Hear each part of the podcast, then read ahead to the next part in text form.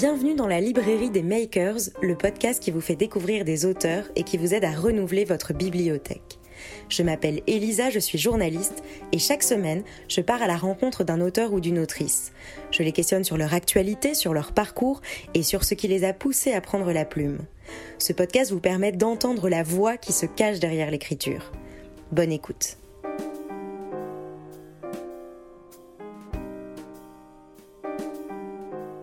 Bonjour Laurent Testo. Bonjour Elisa. Bienvenue dans la librairie des makers, je suis ravie de vous recevoir. Vous venez d'écrire Collapsus, un essai aux éditions Albin Michel qui rassemble de nombreux spécialistes de tout horizon. L'objectif, offrir un diagnostic de l'état d'urgence de notre monde. Euh, qu'est-ce qui vous a poussé? Quel a été le déclic pour écrire ce livre? Alors, c'est venu de Laurent. Euh, comme vous l'avez dit, c'est un livre collectif que nous avons dirigé, euh, qui regroupe une quarantaine d'auteurs. Euh, Laurent en avait assez d'entendre des gens s'exprimer sur le futur de façon, comment dirais-je, excluante des récits les uns des autres. J'avais moi-même été frappé il y a en 2017 je venais de finir un livre d'histoire environnementale euh, et j'avais une conclusion assez pessimiste sur le futur. Et euh, dans les mois qui ont suivi l'apparition de ce livre, euh, on a eu deux rapports qui sont parus dans la littérature scientifique que je surveille, donc en tant que journaliste scientifique. L'un d'entre eux, d'une équipe de démographes français, disait, pronostiquer qu'il y aurait 4,5 milliards d'habitants en Afrique en 2100 et un autre euh, rapport euh, fait par un collectif de climatologues aboutissait à la conclusion qu'en 2100, sur une trajectoire d'émissions de gaz à effet de serre, euh, les affaires tournent comme d'habitude, business as usual, ont terminé sur un réchauffement global de 3,7 moyen, que l'Afrique était davantage concernée, bref, et il modélisait une Afrique, euh, un continent qui était, dont 90% de la superficie était inhabitable plus de la moitié de l'année, avec des chaleurs supérieures à 50 degrés, humides, et donc euh, incompatibles avec une activité physiologique humaine. Alors, comment 4,5 milliards de gens sont-ils présupposés vivre dans un environnement aussi hostile que celui-là? Euh, ne valait-il pas mieux associer ces personnes pour arriver à faire un scénario qui tienne la route ou en tout cas qui parle d'un futur plausible D'accord. Donc c'était cette même urgence qui nous a poussé, Laurent et moi, à essayer de cerner un certain nombre de gens euh, dont on avait connaissance, qu'on connaissait d'ailleurs personnellement pour la plupart, euh, afin de poser des scénarios plausibles du futur, dans la mesure où, quand on arrive à définir les futurs probable, c'est à ce moment-là qu'on a assez d'outils de connaissance pour arriver à orienter les futurs souhaitables, désirables. Et en tout cas, pas un futur où l'Afrique soit tellement chaude qu'elle en soit inhabitable. Très bien. Alors vous avez, euh, vous le dites, hein, rassemblé euh, des spécialistes d'histoire, de psychologie, de politique, euh, d'écologie, de biologie, d'économie, bref. De... Comment est-ce que ça s'est passé? Comment est-ce que, comment est-ce que vous avez mené ces entretiens? Est-ce que vous avez récolté des choses? Est-ce que vous avez eu des surprises? Parce que vous êtes déjà au courant ah. de beaucoup de choses. Et donc voilà. Hmm. Alors on a pas eu vraiment de surprise. Euh, alors il ne s'agit pas, il y a quelques entretiens, c'est toujours la même chose quand on coordonne des ouvrages. Il y a quelques personnes euh, qui n'ont vraiment pas le temps d'écrire un article, donc euh, on leur propose un entretien. Mais la plupart du temps, les personnes écrivent l'article, ce qui est quand même plus confortable que d'aller chercher les propos, les mettre en scène, etc. Ça demande moins de travail. Donc il y a beaucoup d'articles, quelques entretiens menés par des journalistes. Euh, sur le diagnostic global, il y a peut-être une teinte de, pessimisme, mais tous ne sont pas d'accord sur euh, les risques d'effondrement. Euh, certains se refusent à envisager cette possibilité. Donc vous avez un peu de tout. Et ça, c'était important pour vous d'avoir des avis contraires ou des... Oui, parce que euh, le réel, il se tisse à partir des approches. Personne ne peut connaître le futur avec certitude. C'est sûr. Voilà. Euh, d'autant plus que l'anticipation qu'on en fera modifiera les trajectoires sociétales, les choix politiques qui seront faits, et donc changeront, feront basculer les possibles. Et c'est pour ça que c'est très intéressant ce que vous dites que l'anticipation est nécessaire, que l'anticipation fait forcément bouger les choses. bah, quand vous naviguez, par exemple, enfin moi je ne suis pas forcément fan des, bateaux, mais quand vous naviguez, vous devez savoir où vous allez. Euh, vous devez regarder la carte et vous dire ah là j'ai des récifs, là euh, j'ai des courants, etc. Et euh, aujourd'hui, nous sommes face à un avenir qui est fait d'un certain nombre de courants contraires qu'il va falloir apprendre à contourner ou à faire avec. Alors revenons peut-être au titre, collapsus. Alors la collapsologie, ce, mouvement, c'est un peu un mot fourre-tout aussi. C'est un peu difficile parfois de, savoir un peu clairement la définition. Est-ce que vous pouvez nous en proposer une? Il y a quasiment autant de définitions que d'auteurs. Euh, alors la vôtre. alors je dirais que c'est un moment, c'est un, moment où un système euh, fait faillite soit parce qu'un de ces organes fait faillite et entraîne en cascade tous les autres. Donc ça, c'est un collapsus humain. Par exemple, votre cœur s'arrête de fonctionner, il ne pompe plus de sang, ça ne remonte plus au cerveau et cliniquement, ça entraîne la mort à assez brève échéance. Euh, dans une société, ça peut être la même chose.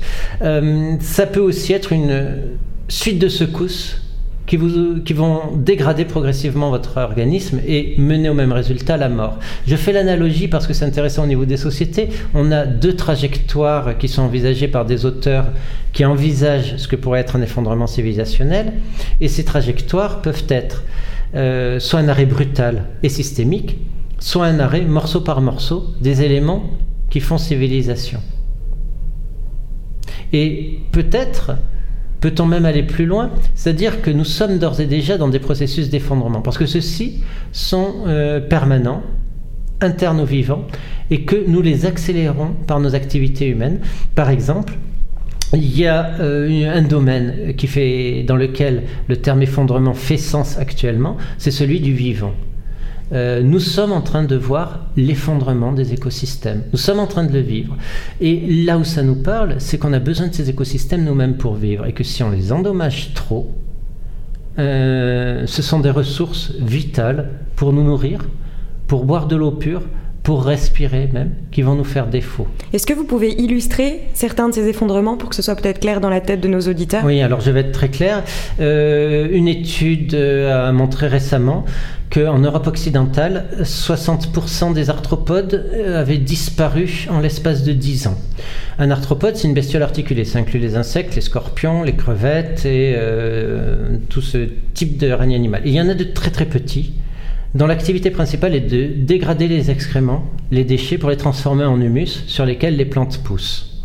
Si vous détruisez ça, il ne vous reste plus pour vous procurer de la nourriture qu'à prier pour que le pétrole ne vienne pas à manquer et que vous soyez toujours à breuver un puits de pétrole infini pour pouvoir euh, transformer euh, l'azote de l'air, le précipiter par une réaction chimique afin d'en faire des engrais. Si vous n'avez plus ça sous la main, si vous n'avez non plus plus de micro-organismes dans la terre pour euh, faire ce travail naturel de fertilisation, eh bien c'est bien simple, vous vous serrez la ceinture et vous ne mangez plus. Et des gens qui ne mangent plus, ils deviennent très vite désagréables entre eux. C'est aussi simple que ça. Oui, tout à fait. Or, à moins d'être fou, personne ne pense qu'on va avoir euh, une dépense de pétrole aussi importante très longtemps. Très longtemps, c'est-à-dire euh, de plusieurs décennies ou siècles. Nous n'avons tout simplement pas assez de pétrole pour nous offrir ce luxe de détruire le vivant. Très bien. Alors justement, on en a parlé hein, de, la de, la collapsologie, pardon. Donc c'est vraiment aussi intéressant puisque ça, ça, force un peu aussi les scientifiques à sortir de, de leur champ puisqu'il y a quand même ce côté transdisciplinaire mmh. qui est assez riche. Oui, alors ça vient tout simplement du fait que euh, notre société est ultra performante, comme jamais ne l'a été aucune société dans le passé, parce que nous sommes capables de segmenter le réel en tout petits morceaux, vraiment atomisés. Euh, depuis la pré-seconde guerre mondiale, on a réussi à transformer euh, l'information, la façon dont nous parlons nous, en des tas de 0 et de 1 qui permettent de faire fonctionner tous vos appareils qui nous enregistrent là et qui sont d'une efficacité redoutable pour distribuer l'information une fois qu'elle a été complètement séquencée. On a fait la même chose avec l'atome, on obtient donc du coup des nanotechnologies ou de l'énergie nucléaire parce qu'on est descendu dans l'infiniment petit de la matière. On est descendu aussi dans l'infiniment petit du vivant. On a pris les lettres même de l'alphabet avec lesquelles, lequel s'écrit les vivants et on reprogramme l'ADN d'organismes entiers. Euh, le problème, c'est que cela vient d'une vision complètement parcellaire euh, des sciences et qu'on n'a pas réfléchi aux conséquences que ça avait. Euh, par exemple, si le scientifique se préoccupe de reprogrammer le vivant, que l'économiste se dit tiens, il y a du fric à se faire si on reprogramme le, par exemple la vache, euh, si j'ai envie de sortir plus de treilleuses à telle longueur, on peut reprogrammer l'ADN des vaches de façon à ce que l'épi fasse exactement cette longueur, et c'est ce qu'on fait. Alors, du moment que c'est possible, on le fait, sans réflexion sur ce que ça entraîne sur la vulnérabilité de la vache. Parce que le jour où on s'occupe plus de cette vache-là, ben elle meurt en deux jours. C'est-à-dire que si on a besoin de cette, que cette vache sorte d'un environnement protégé et aille brouter de l'herbe, ce qui est une activité normale a priori pour une vache, eh ben elle en est presque incapable aujourd'hui. Elle est incapable de se nourrir, elle est incapable de voilà. Euh, d'où l'importance de la globalité. D'où l'importance de la globalité, c'est-à-dire de réfléchir à ce pourquoi on le fait et euh, à ne pas euh, ravaler tout ce qui est vivant à une seule fonction. Parce que le propre du vivant, c'est d'être adapté à plein de situations. Faute de quoi, nous l'enfermons dans des déterminismes qui mènent à son extinction. Et alors, qu'est-ce qu'on pourrait imaginer dans un monde futur, de mettre tout le monde autour de la table, de mélanger justement? Comment est-ce qu'on peut faire profiter cette globalité? Comment est-ce qu'on peut trouver un système qui fait euh, parler et, mettre en musique tout ça? Par l'éducation. C'est du moins le pari euh, que nous faisons avec Laurent. Euh, c'est de dire aux citoyens, voilà les avis sur ces futurs possibles. À vous de vous en emparer. On a demandé également à chaque auteur de faire une bibliographie idéale, très courte, de 4 à 5 ouvrages de son champ disciplinaire pour approfondir. Euh, une fois qu'on sait ça, euh, en fait, les solutions locales pour parer à la plupart des mots identifiés euh, sont connues. Euh, on sait faire de l'agriculture sans pesticides à l'échelle locale et même à l'échelle scientifique, puisque les services publics français à eux seuls ont produit un certain nombre de recherches qui permettent de produire euh, plus de nourriture avec beaucoup moins d'intrants. Ça demande parfois plus de main-d'œuvre, mais objectivement, on manque pas de main-d'œuvre. On pourrait convaincre des chômeurs d'embrasser la profession de paysan. Et par ailleurs, on a de très nombreux migrants qui se pressent aux portes de l'Europe. La plupart sont issus de milieux paysans. Et il ne demanderait pas mieux de regagner de la dignité en allant travailler dans les champs. Donc on peut rendre ça économiquement viable. Il suffit juste qu'on dise, ben, on met moins de chimiques dans les champs, on distribue moins de bénéfices aux actionnaires de bailleurs et autres groupes de ce genre. En contrepartie de quoi, on embauche plus de gens et euh, on assainit euh, la nature et surtout euh, on enraye cette destruction du vivant qui en Europe occidentale est corrélée au premier chef à l'agriculture industrielle la disparition euh, des arthropodes est liée, d'après les chercheurs qui l'ont étudié, très probablement à l'excès d'intrants dans l'agriculture industrielle. Donc tout est là, les solutions entre guillemets sont là. Voilà. Les solutions sont là. Et Ce qui manque, c'est la volonté politique de la mettre en œuvre, qui est liée aussi au manque de volonté économique, c'est-à-dire que les grandes firmes qui font la pluie et le beau temps sur le politique n'envisage pas ce genre de choses, c'est-à-dire ça sert à rien de mettre des Africains dans les champs si on ne répand pas des pesticides pour eux. Donc c'est des intérêts. Dans ce cas, il convient de savoir à quoi sert le monde. Est-ce qu'il sert aux intérêts économiques de certains ou est-ce qu'il est là pour garantir au plus grand nombre euh, des ressources euh, vitales et des ressources en dignité? C'est la question du partage.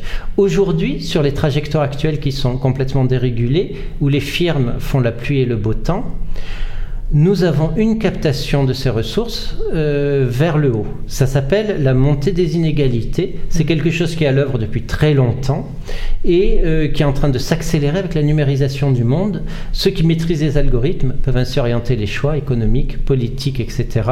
Euh, nous endormir profiter de notre immaturité en tant qu'espèce, c'est un autre aspect de la question, pour euh, nous amener à nous dessaisir de nos choix politiques et fabriquer le futur à notre place suis obligée de vous demander juste un, petit point d'éclairage sur l'immaturité voilà, de l'espèce ah. pour qu'elle. Alors ça, je, vais en venir à une des théories que je répercute, qui n'est pas dans Collapsus, qui figure plutôt dans un de mes ouvrages antérieurs, qui est la Nouvelle Histoire du Monde, qui est celle de l'autodomestication de l'espèce. Nous nous sommes autodomestiqués. Euh, avant le néolithique déjà. Euh, en gros, nous avons fait aux humains ce que nous avons fait aux chiens. Euh, si vous croisez un caniche ou un chihuahua dans la rue, regardez-le bien et dites-vous qu'il y a 15 000 ans, cette bestiole-là, c'était un loup gris. Comment est-ce qu'on a transformé un loup gris en chihuahua? C'est tout simple, de génération en génération, on a retenu les caractères infantiles dans l'animal, de façon à ce qu'il soit docile, qu'il ait une petite mâchoire, un cerveau atrophié qui n'ait plus de réflexe de peur ou d'agressivité vis-à-vis des humains, et euh, une morphologie de bébé. Un chien, suivant sa morphologie, est un loup gris adolescent ou bébé. Voilà comment vous dominez un chien aisément. Et voilà comment les humains eux-mêmes en arrivent. Nous sommes des primates euh, prématurés. Nous sortons euh, du ventre de notre mère trop tôt pour notre survie parce que si, notre crâne sinon serait trop large pour son bassin. Ensuite, c'est le collectif qui nous prend en charge et nous fait survivre jusqu'à ce que nous soyons autonomes. Ce qui prend beaucoup de temps. Ça s'appelle l'enfance et c'est une période d'apprentissage. C'est parce que nous sommes prématurés que, euh, et que nous collaborons pour euh, la survie des plus petits que nous pouvons dominer le monde et acquérir cette culture qui nous permet de façonner le monde. Et ce n'est possible que parce que nous sommes des êtres inachevés qui manifestent un certain nombre d'aspects euh, liés au nouveau-né. Nous conservons dans notre profil des aspects de nouveau-né et ça s'accentue de génération en génération. Nos yeux s'agrandissent, nos traits euh, s'adoucissent, notre mâchoire se rétracte. C'est en partie lié au fait que nous ayons moins de nourriture dure que nos ancêtres immédiats d'il y a deux siècles. Mais ce sont aussi des traits infantiles.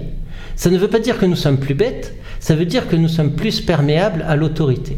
Et c'est un processus qui remonte de très longue date, qui s'accélérait au néolithique, c'est-à-dire au moment où les humains ont vraiment domestiqué le monde vivant, les plantes et les animaux, ils se sont également auto-domestiqués. En gros, on est devenu sédentaire, on a commencé à avoir des plus grosses communautés, et quand il y avait des gens euh, qui protestaient contre la captation de richesses opérée par les chefs, ils étaient les premiers tués. Donc par sélection naturelle, ce sont les plus dociles d'entre nous qui ont appris à collaborer et sont devenus de plus en plus efficaces dans la maîtrise de leur milieu, justement parce que nous collaborions sans discuter les ordres. Et c'est cette tendance naturelle à l'autodomestication de l'espèce humaine qui, pour moi, est aujourd'hui accélérée par un certain nombre de processus euh, qui nous enferment sur du prêt-à-penser et nous obligent à n'accepter comme futur que ce qu'on nous impose d'en haut. Je prends l'exemple de la 5G. Personne n'a formellement demandé je veux de la 5G pour euh, avoir plus de bandes passantes. Ma foi, la 4G suffit à ce jour pour la plupart des applications.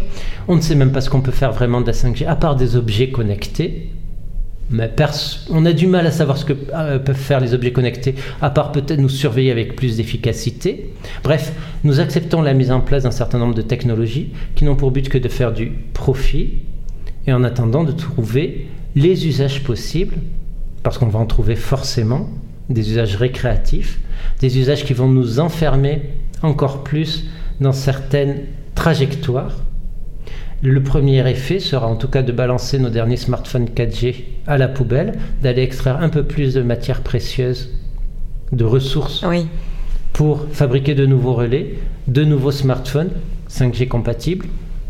Et bref, obliger à justement trouver un débouché économique en attendant la 6G, la 7G et ainsi de suite. Et c'est quelque chose d'inéluctable pour vous? Vous avez quand même espoir que les citoyens dans les démocraties peuvent s'emparer de ces sujets.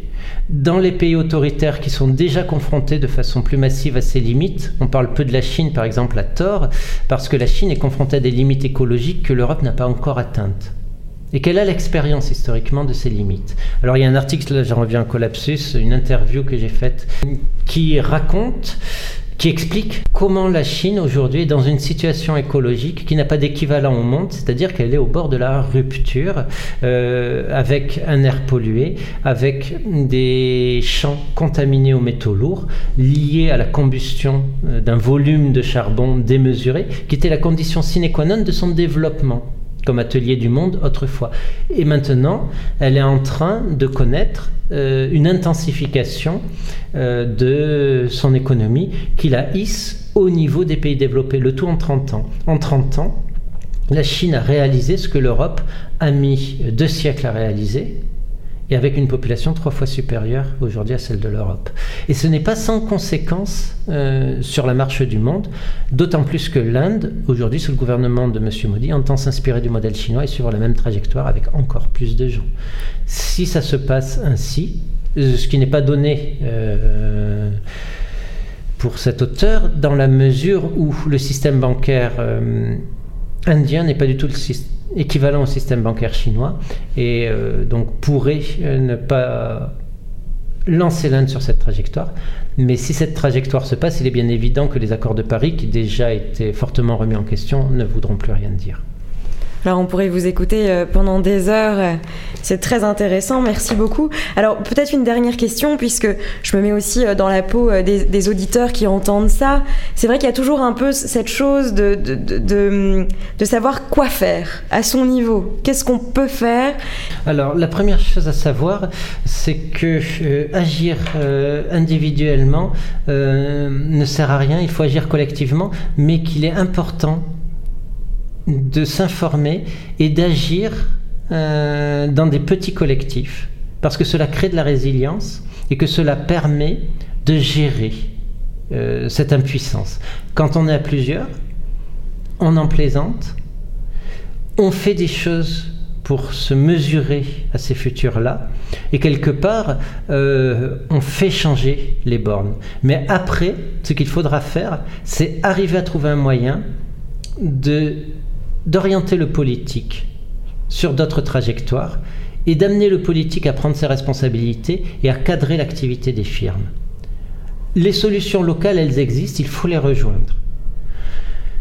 Mais pour qu'elles fassent système, il faut s'emparer euh, des commandes du global. Alors il y a énormément d'initiatives, ça foisonne, je n'en recommanderai pas en particulier. Je rappelle juste le fondement même, face à ces questions qui sont très angoissantes, le fondement même euh, des premiers secours, ce qu'on vous apprend dans les premiers secours. La première chose à faire, mettez-vous à l'abri. Si vous sentez que vous ne pouvez pas supporter, mettez-vous en retrait de ces thématiques. Si vous sentez que vous pouvez les supporter, surtout ne restez pas isolé. Parlez-en autour de vous, faites des collectifs, partagez ce que vous ressentez, que ce soit de la souffrance ou de la joie. Ça, c'est la première étape. La deuxième étape euh, dans les secours, c'est-à-dire vous êtes témoin d'un accident, un, vous mettre à l'abri. Deux, si vous êtes euh, bien à l'abri, alertez les secours.